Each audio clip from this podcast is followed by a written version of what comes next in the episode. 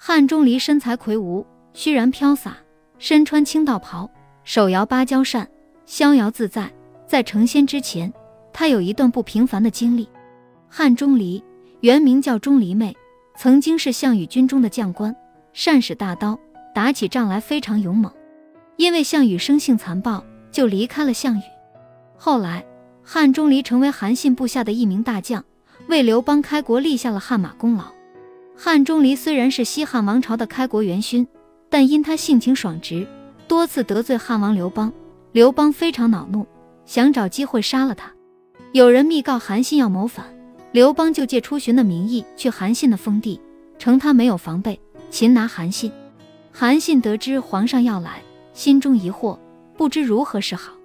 谋士对韩信说：“如今皇上对大王帐下的将军钟离昧十分反感，只要你杀了钟离昧，把他的头献给皇上，才能解除皇上对你的怀疑。”韩信说：“钟离昧是我心爱的大将，又是有功之臣，怎么能随意杀他呢？”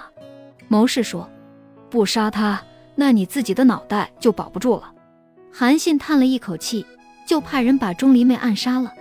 并把他的头割下来，用红布包着，作为礼物献给了刘邦。刘邦见了钟离昧的人头，果然十分高兴。不料他却又立即翻脸喝道：“来人，快把韩信绑起来，关进死牢！”突然，刘邦面前的人头不见了。原来汉钟离手下的一名武士偷走了汉钟离的头，缝在尸身上，装到一口棺材里埋了。汉钟离阴魂不散。来到终南山，隐姓埋名，一心想修炼成仙。就在这终南山，有一条巨蟒，头有箩筐大，身有一里长，不知吃了多少人。当地居民惶恐不安。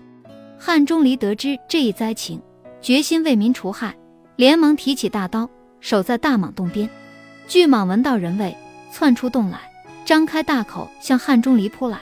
汉钟离挥起大刀，向巨蟒砍去，连砍三刀。巨蟒被砍成几段，死在路旁。老百姓高兴地烧香念佛，都说终南山出了一个斩蟒大仙。老百姓为了纪念汉钟离，修了一座大仙庙，里面供着汉钟离的塑像，前来敬拜的人络绎不绝。袅袅香烟飘上空中，王母娘娘也得知此事，连忙派东华仙下凡超度汉钟离。东华仙来到终南山，在汉钟离洞前高呼：“斩蟒大仙在此吗？”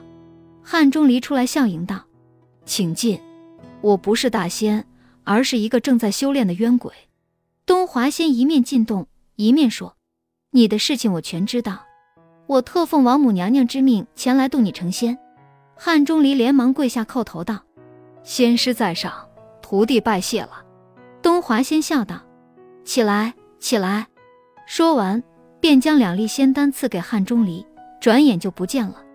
汉钟离吃下第一粒仙丹，顿觉神清气爽，还阳成人；吃下第二粒仙丹，顿觉飘然如神，终于升天成仙。